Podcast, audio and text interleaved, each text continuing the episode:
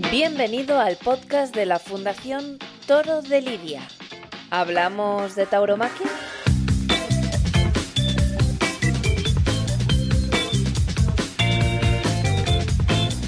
Toros y Rock, un podcast de la Fundación del Toro de Lidia, con Roberto Blanco, José Luis Cuevas, Rufino Gomera y Lolo Muñoz.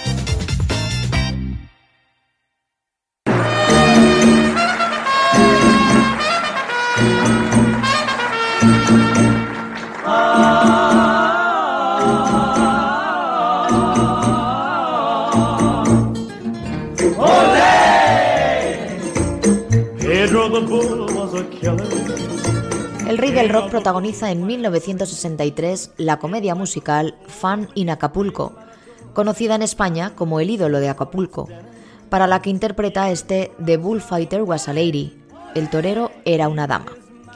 Elvis Presley, vestido de charro y ondeando un capote a la Verónica, canta la historia del toro Pedro, que se enamora perdidamente de una torera, hasta perder la cabeza de forma literal por ella.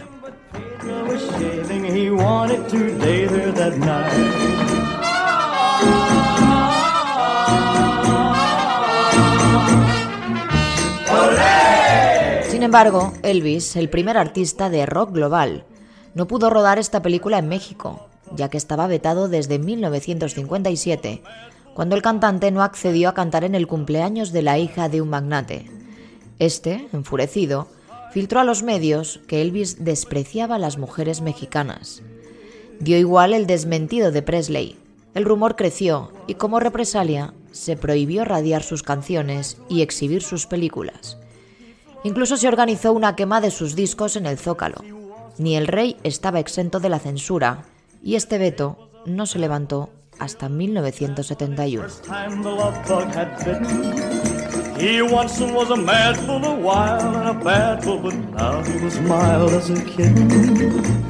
El rock and roll es un género musical nacido en las clases populares del sur profundo de Estados Unidos, que contra todo pronóstico prendió en la juventud de medio mundo por su carácter contestatario y su estética rebelde. Estos músicos no aceptaban las convenciones sociales y desafiaron con sus canciones los cánones culturales de la época. ¿Guarda alguna similitud este espíritu rockero con el sentir taurino actual? El blues, el soul, el gospel. Rufino Gomera. Todo eso se mezcla, el country. Aficionado a los toros, rockero y periodista. Y sale el, rock, ¿no? Entonces eh, es una cosa que viene de la calle, de, la cultura del pueblo. Y el toreo es eso también. El toreo es eh, la conquista de, una, eh, bueno, una actividad que era solamente reservada para los nobles y dicen los de a pie, oye, no, nosotros queremos eh, enfrentarnos al toro. E igual que hay estilos en el toreo más, a lo mejor más profundos, otros más... Roberto Blanco. Más estéticos, más... Banderillero y batería. Eh, de relax, toreo más, más relajado, que pueden ir acompañado de una música más, más relajante también, vaga la redundancia sí que encuentro pues, pues en el rock eh, concretamente, que es lo que nos, lo que nos atañe, pues esa fuerza, eh, esa profundidad, eh, no exenta de pasión, ¿no? de, de, liberación, incluso de salvajismo. ¿no?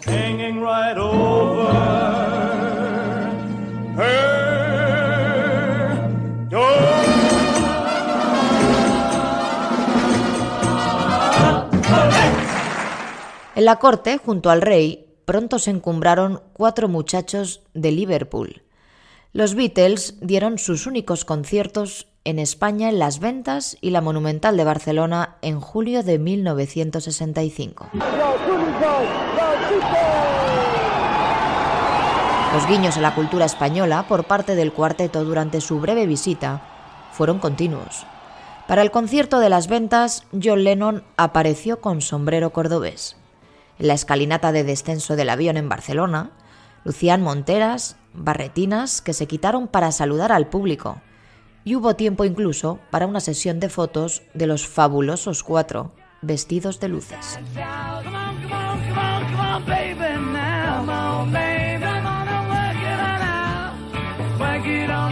Se hospedaron en el madrileño Hotel Fénix de la Plaza Colón y en la rueda de prensa les preguntaron a unos atónitos Beatles con qué frecuencia se cortaban el pelo y qué opinaban sobre el cordobés.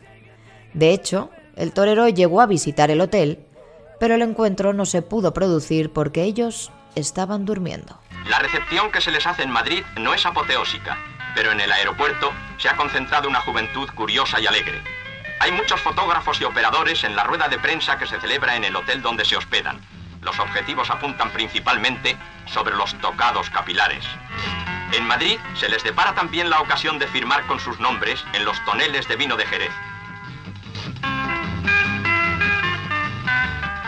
Hacen ensayos con la venencia y para ser la primera vez no está del todo mal.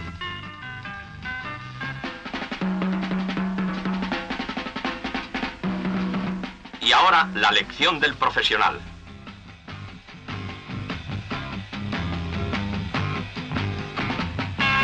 Catan con gusto el canto español que se ha impuesto en el mundo con el nombre de Sherry.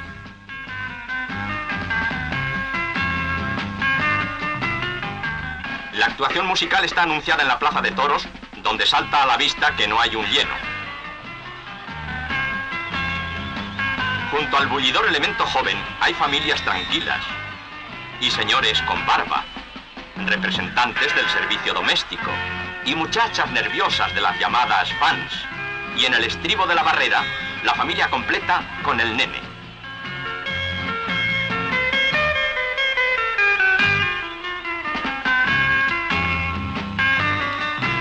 No faltan espectadoras impacientes que ya marcan el ritmo antes de que aparezcan los Beatles en el escenario. Por fin salen los melenudos al tablado. Alguno lleva sombrero ancho. Es una concesión al ambiente. He aquí un fragmento de su actuación y algunas fases de la reacción del público.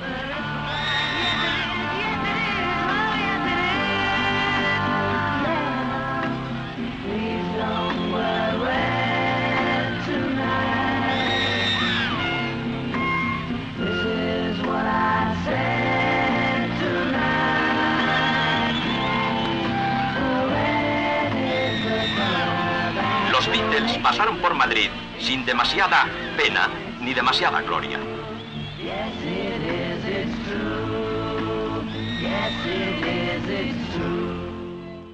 Las entradas del concierto se pusieron a un precio desorbitado, lo que unido al fuerte despliegue policial, tanto dentro como fuera de la plaza, deslució el espectáculo en Madrid. Así lo recordaba al cabo de unos años Paul McCartney. La gente que de verdad quería ver el concierto era la gente pobre y estaba fuera de la plaza de toros. Dentro estaba la gente rica. No disfrutamos mucho. En aquel concierto nos habría gustado más tocar para la gente de fuera. La prensa escrita, mediatizada por la voluntad del régimen, menospreció la actuación de los Beatles. De esta manera lo contaba una crónica de la época. A las nueve menos diez, estos famosos melenudos no habían llegado a la plaza de toros en las que tenían prevista la entrada por la puerta de cuadrillas y donde se habían concentrado dos mil jóvenes de los llamados fans, despreciando las actuaciones de otros grupos musicales del espectáculo para ver de cerca a los escarabajos. La expectación apenas alcanza el entusiasmo que provoca la actuación de cualquier estrella de cine o de los toros. Fueron momentos electrizantes de locura en algo extraño y nuevo para la juventud española que captó el influjo de los Beatles, pero no con la pasión de otros países. El espectáculo fue eso, espectáculo de histerismo colectivo donde mil personas chillaban y gesticulaban a la vez cuando los famosos escarabajos, vestidos pulcramente de negro de la cabeza a los pies, hacían sonar su guitarra eléctrica de forma terrible. Sus sonidos, como lamentos, fueron coreados una y otra vez con un griterío ensordecedor. El historiador y musicólogo Javier de Castro discrepa en esta entrevista, concedida al Instituto Cervantes de Leeds, sobre el impacto que tuvo la presencia de los Beatles en España. Pese a todo, eh, aunque la, la, prensa también a posteriori dijo que no, no, había pasado, que fue, bueno, que fue un fracaso, que no fuera lo que la gente se esperaba, etcétera, es falso. O sea, los Beatles ya habían empezado a anidar, en, eh, habían empezado a, digamos, un poco a, a meterse en, en, lo que sería el, el, pensamiento, sobre todo la juventud, y empezaron a, causar influencia. De un, de un golpetazo se pasó de la, de la España del twist y, del, y de un rock así muy light a la, a, la, a, la, España de los Beatles, de la modernidad. Los Beatles salieron en todo tipo de publicaciones religiosas, deportivas, eh, taurinas, en fin. fue imparable. Y entonces, como fue imparable, eh, pues eh, se puede decir que los Beatles triunfaron. La. La, bla, bla, bla. Bla, bla, bla, bla. Bla, bla, bla, bla. For me. For he. For she. For you. For we. For thee. For who. For everybody. La influencia del grupo de Liverpool caló en todas las esferas de la sociedad, no solamente musicales. Por poner un ejemplo, cuatro años más tarde, en 1969, Concha Velasco, Tony LeBlanc, Alfredo Landa y Manolo Gómez Burr protagonizaron la película Una vez al año ser hippie no hace daño, en la que forman un grupo ficticio, los hippies loyas, originario, qué casualidad, de Liverpool. Este psicodélico tema, Love, Love, Love, está extraído del film.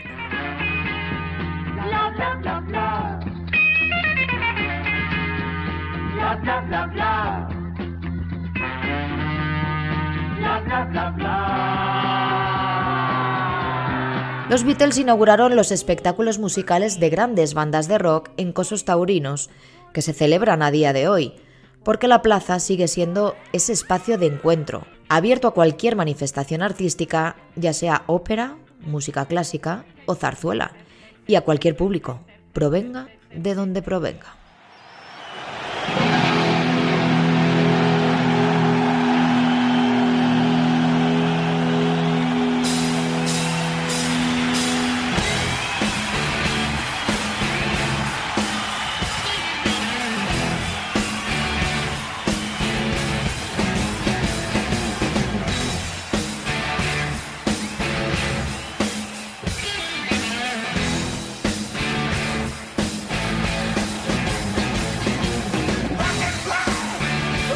De esta forma, recordad el mítico concierto que ofreció Miguel Ríos en la Plaza de Toros de Valencia en 1982. Deep Purple tocó en la Plaza de Toros de Estepona en 2008. El Monster of Rock de 1992 en la Monumental de Barcelona. Aerosmith pisó la Plaza de Misericordia de Zaragoza en 1994. Kiss actuó en la Plaza de Toros de Córdoba en el 2018. Radiohead en Bilbao en el 2001. Los Ramones y Nacha Pop en Vistalegre en 1980, Marea en la Plaza de Toros de Toledo en el 2019 y el legendario concierto de ACDC en 1996 que suena entre estas líneas fue Las Ventas, por citar algunos conciertos históricos y recientes que han albergado distintas plazas españolas.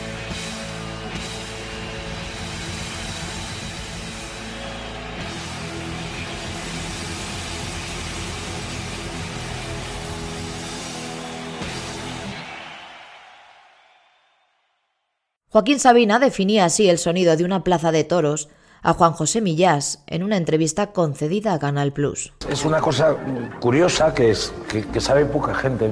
Yo solo he oído a los guiris, a Mark Knopfler, a Dire Straits. Es un lugar perfecto de acústica porque es, primero, mm, está la lunita por ahí, son noches de verano. Luego hay gente sentada en las gradas, que funciona como un anfiteatro y gente de pie, los folloneros delante, ¿no? Y los técnicos, como están muy acostumbrados, le tienen... Es como si tocaras todos los días en el mismo sitio, porque una plaza de toros es parecida aquí en Granada y en Tarragona.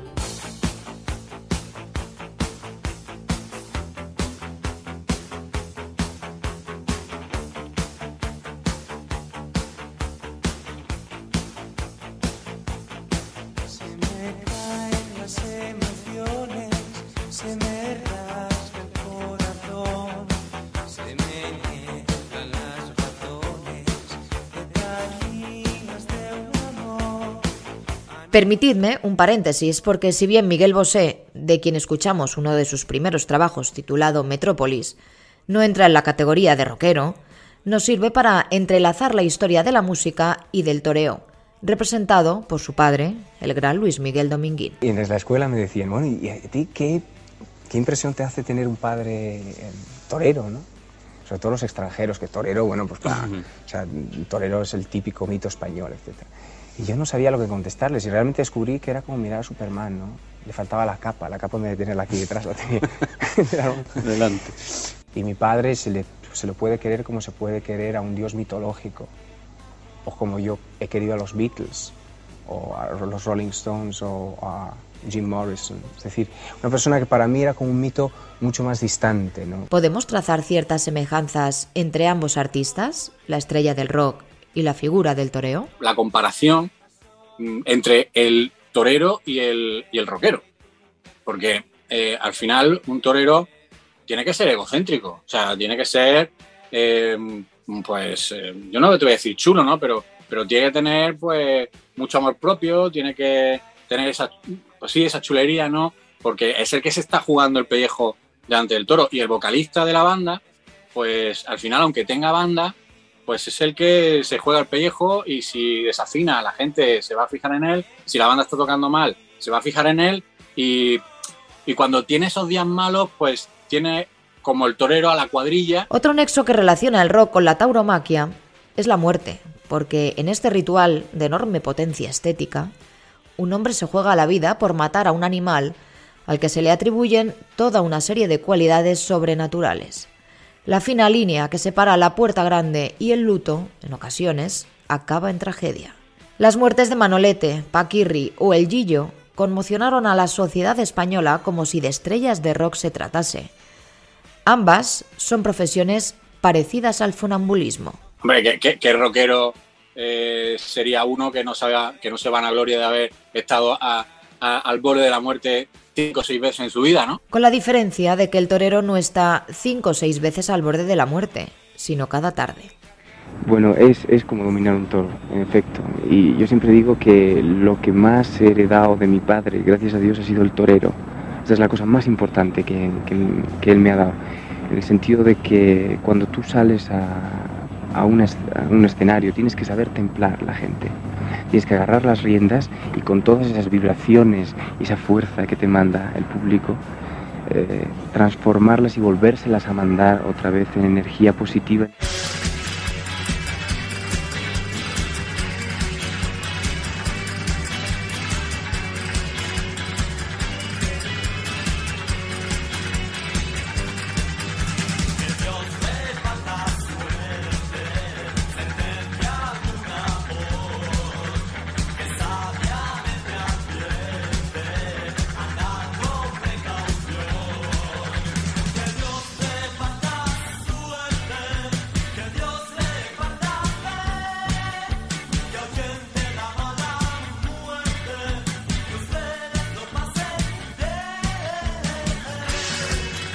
Dictador Francisco Franco muere en la cama en 1975 y los años 80, los años de la movida, supusieron la apertura hacia la modernidad política, social y cultural de una España que se desmelenó sin prejuicios, ávida por probar y experimentarlo todo.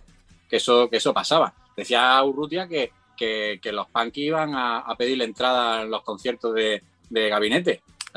que, era, y bueno, en la época de Chenel, pues mm, es que a Chenel lo, seguían eh, la gente de la movida y se iban a los toros pues con resacas y con historias de, haber salido eh, de algún de algún pavo lo que sea y, se iban para allá. Recogiendo el título taurino del debut de Jaime Urrutia al frente de Gabinete Caligari, Dios repartió mucha suerte aquellos años y más concretamente en 1982. Ese año, el maestro Chenel era un ídolo entre los más jóvenes encadenando faenas antológicas hasta el punto de ser conocido como el torero de la movida. El toro velador se convirtió en el primer y único astado indultado hasta el momento en las ventas de manos del maestro José Ortega Cano. Y el 1 de junio tuvo lugar la denominada unánimemente Corrida del Siglo. En junio de 1982 ocurrió un hecho histórico en las ventas. Los diestros Francisco Ruiz Miguel, Luis Francisco Esplá y José Luis Palomar salieron en hombros por la puerta grande junto al ganadero Victorino Martín después de brindar a la afición un espectáculo inolvidable. La brillantez y la repercusión mediática del acontecimiento, que fue televisado en directo por las cámaras de televisión española y reemitida íntegra en diferido pocos días después, supusieron la consagración definitiva del ganadero de Galapagar. Esta tarde los toreros se repartieron un total de seis orejas. En ese Madrid efervescente nacen nuevos espacios para dar cabida a bandas emergentes como la mítica Sala Rocola, la Vía Láctea o la Sala Sol. Entre los grupos que empiezan a despuntar, Alaska y los Pegamoides, Nacha Pop, Radio Futura o Aviador Dro, por nombrar algunos. La ciudad hierve y la tauromaquia encuentra una de sus décadas doradas en todo el país, quizá la última. En el momento ese que, nos, que nosotros salimos, en los 80... Lolo Muñoz. No, la juventud y los toros pues estaban totalmente separados, no había una conjunción, no... Guitarrista y componente del grupo musical Espontáneos. Entonces no, no teníamos el, por así decirlo, eh, el miramiento de ir guapo a la plaza, eh, ni, no, no, no, tienen ningún tipo de, pudor tampoco, porque no teníamos ni conocimiento. Ni... Y, iban a los toros vestidos, pues, eh, si eran mod, eran mod, si eran punky, pues tal, si, si eran pijos, pijos, o sea que, que además en aquella época las tribus urbanas estaban muy presentes y uno se sentía muy identificado con, con eso y además lo buscaba, ¿no? Buscaba su, su, su estereotipo, buscaba su, su, su manera de vestir, su, su, estilo y se sentía pues muy cómodo y iban así. Son los años de Espartaco y Paco Jeda, así como los de Manzanares, Capea, Ortega Cano o Julio Robles, quienes unidos a figuras como los citados, Antoñete y el cordobés, atraen a las plazas a todo tipo de público. Ese caldo de cultivo arropa el surgimiento del rock taurino como subgénero musical. Y luego Urrutia en los años 80, 90, pues es que creó hasta un estilo de rock. El rock castizo, el rock taurino, em, que Dios reparte a suerte, ¿no? Hizo hasta incluso em, eh, canciones para, eh, eh, para Belmonte. Em, también tiene una canción que es La sangre de, tu, de, tu, tristeza, que aunque no salga mucho el tema taurino, él dice que se inspiró en los toreros que, bueno, que a lo mejor terminaban una tarde malísima y estaban ahí con, con, su, con su tristeza y tal. Y luego dice, eh, la sangre de tu tristeza eh, será tu perro fiel, eh, mantendrá, me parece que con certeza, tu nombre en el cartel, ¿no?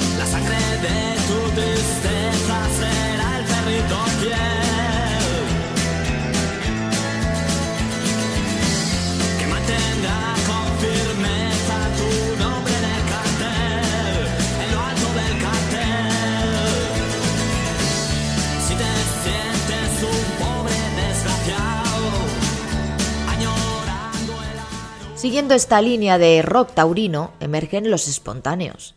Beatriz Pecker los presentaba en el programa Rockopop en 1990. Hay muchos grupos y muy buenos y de estilos muy diferentes.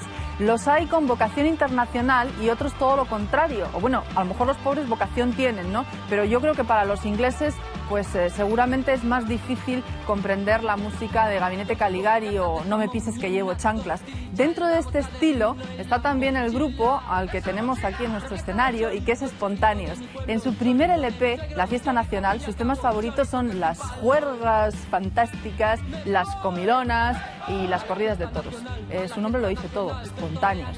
Hoy vienen a presentarnos un nuevo single que tiene un título lleno de poesía y de sensibilidad hispana. Maruja, dame chorizo.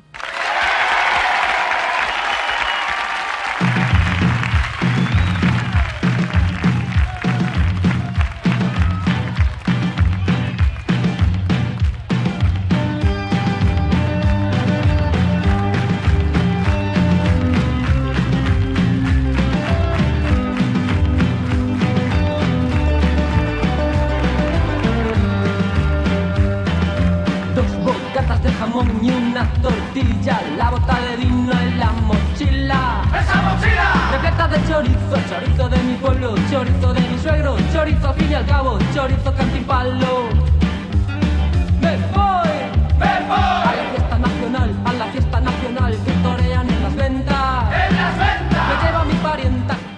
A poner carteles de toros. Lolo Muñoz. Eh, bota de vino. Guitarrista y componente del grupo musical Espontáneos. La pasábamos por el público, eh, la cabeza del toro ahí, que le llamábamos Pirri, era todo Real Madrid y toros. y se lo- la gente se lo pasaba de miedo. La gente, bueno, es que repetía, cada vez venía más gente a vernos y, y eso fue más o menos el, el inicio de, de ver que el colorido que tenían los toros, más luego la afición que teníamos, eh, el- sobre todo eh, también en, en el lenguaje cañí y taurino, vimos que era muy aceptado por la juventud en ese momento. Su rock festivo y alegre sonó en todas las emisoras de radio y los llevó a actuar por más de 50 ciudades. Nosotros es verdad que acercamos a mucha gente a los toros con nuestra música Es verdad que su estilo tuvo más predicamento entre los matadores que entre los rockeros. y hablábamos con toreros y nos conocían casi todos los toreros, casi todos los toreros. O sea, que gustábamos más a lo- al mundo taurino que a los rockeros. Las letras de sus canciones beben de las fuentes taurinas, que no son otras que las del pueblo, el campo y la calle. Encima tenemos muchas frases que es que explican no solo el lance taurino, sino te explican una situación en concreto y es aceptadísima por la población, porque lo estás diciendo, la gente ya estábamos hartos de hablar claramente. Entonces, si lo dices con un poquito de elegancia y un poquito de cañí, pues eso estaba bonito en el 80 y estaba bonito ahora en el 2021, han, han pasado ya 40 años. Hay que saber.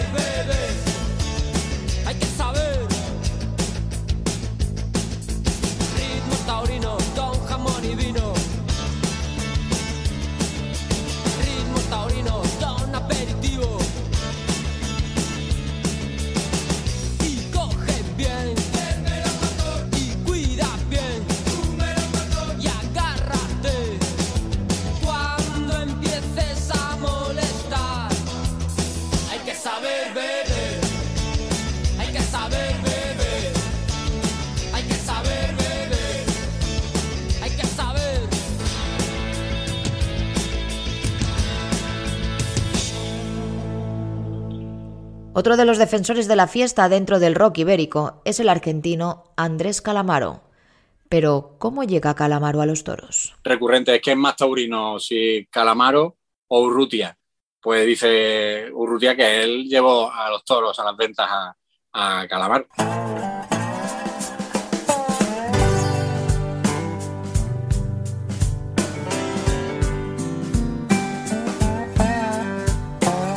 Tenías el vestido más horrible de todo el tendido.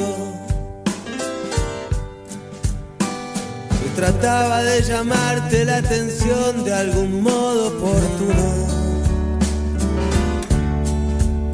Pero tú solo tenías ojos para el joven matador de toros. El tercio de los sueños ya se había terminado bueno, y esa canción es, es chulísima porque, porque es como una especie de, ligoteo que tiene Calamaro con una chica en las ventas con un vestido muy feo pero que se enamora de ella y la chica pues tiene ojos para, para el matador, para, para el torero. En el año 2010 había comenzado la recogida de firmas en Cataluña para llevar la prohibición de los toros al Parlamento regional. El cantante Loquillo ya había manifestado en el periódico El Mundo que esta prohibición, como ciudadano barcelonés enraizado a esa cultura, le parecía un insulto. Andrés Calamaro, ex líder y vocalista de Los Rodríguez, acude como invitado al programa de Buena Fuente que se grababa en aquella época en Barcelona. esta tradición noble de mirar a los ojos a la eternidad, el arte y la muerte, las corridas de toros, que un argentino colabora con hacer desaparecer en, en la nación, en Cataluña. Para culminar su alegato en prime time, lee la carta que ha manuscrito en el taxi de camino al plató de televisión. Con solemnidad y no sin cierto pesar, renuncio con el Estado televidente español de testigo a mi estatus de progre sospechado de rojo y libre pensador. Renuncio a la progresía porque quiero corridas en Cataluña. Quiero correrme en una fiesta de arte y muerte, verte correrte de buena suerte. Y es más, quiero que vuelva José Tomás en Barcelona de nuevo y no me muevo de mi respeto a las tradiciones y que los papelones los haga mi compatriota que juntó 40 firmas por la derrota de esta fiesta que pintaron Goya y Picasso. Y por si acaso no quedó claro, le aclaro, mi buen Andreu, que hago bulto por la libertad de culto. Y si prohibir es progresía y el progre es rabioso antirrojo, mi antojo es renunciar al progresismo ahora mismo. Porque Sabina eh, también desde sus inicios eh, metía eh, muchos temas taurinos, no se ha tapado nunca, siempre ha, dicho que él hubiese querido ser torero. Niño, sube a la suite dos anisetes. Que hoy vamos a perder los salamares de Purísima y Oro. Manolete, cuadra el toro en la plaza de Linares. Habían pasado ya los nacionales habían rapado a las señas Cibeles. Volvían a sus cuidados las personas formales a la hora de la conga en los burdeles. Por San Blas descansaba el pelotón. Al día siguiente hablaban los papeles de Gilda y del atleti de aviación. De esta forma, contaba Sabina la relación de su canción con la tauromaquia. La historia es que José Tomás es lo que más ama en el mundo en Manolete.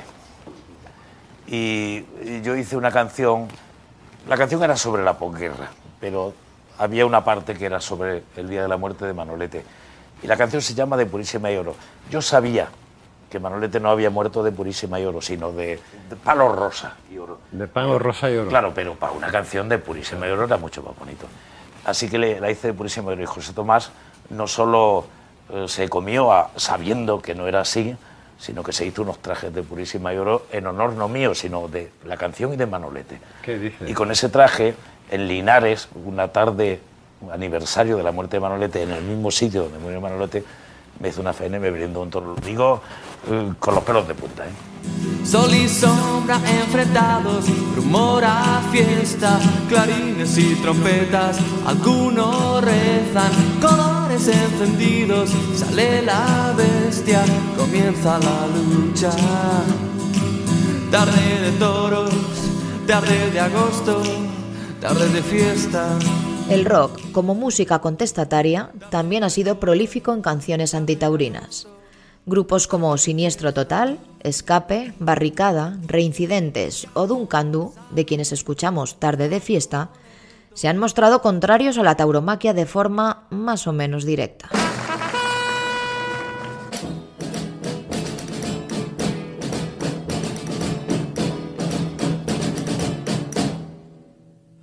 There's a legend of a famous matador who went to meet El Toro. Though he fought as he No parece descabellado afirmar que a día de hoy los toros son punk, por su capacidad para escandalizar a buena parte de la sociedad española, como en los años 70 los Sex Pistols lo hicieron con la inglesa. Su God Save the Queen, Dios salve a la reina, les granjeó censura en los medios de comunicación y la prohibición de actuar en suelo inglés. El gobierno de Thatcher hizo todo lo posible por mantenerlos callados y bajo tierra, pero el movimiento punk era ya imparable. Igualmente, la tauromaquia se enfrenta a la censura, el arrinconamiento en los medios y las prohibiciones regionales. La tauromaquia contesta a la moral social con muletazos y gritos de ole. Pero sería conveniente también que se quitara el corsé y se soltara la melena. Por supuesto que no van a acabar, como decía el maestro Ponce. José Luis Cuevas, Mientras haya un torero y un toro, fotógrafo, percusionista en un grupo de rock y aficionado a los toros. no van a acabar con esto, pero sí están haciendo mucho daño. Y esas cosas eh, de que eres rockero y, como he dicho antes, eres rockero y va a los toros, te ve y dice, "Uh, uh, qué pesto". y ya empieza con la historia. Ya te digo que a mí, no. Yo llevo por bandera la toromaquia y el rock.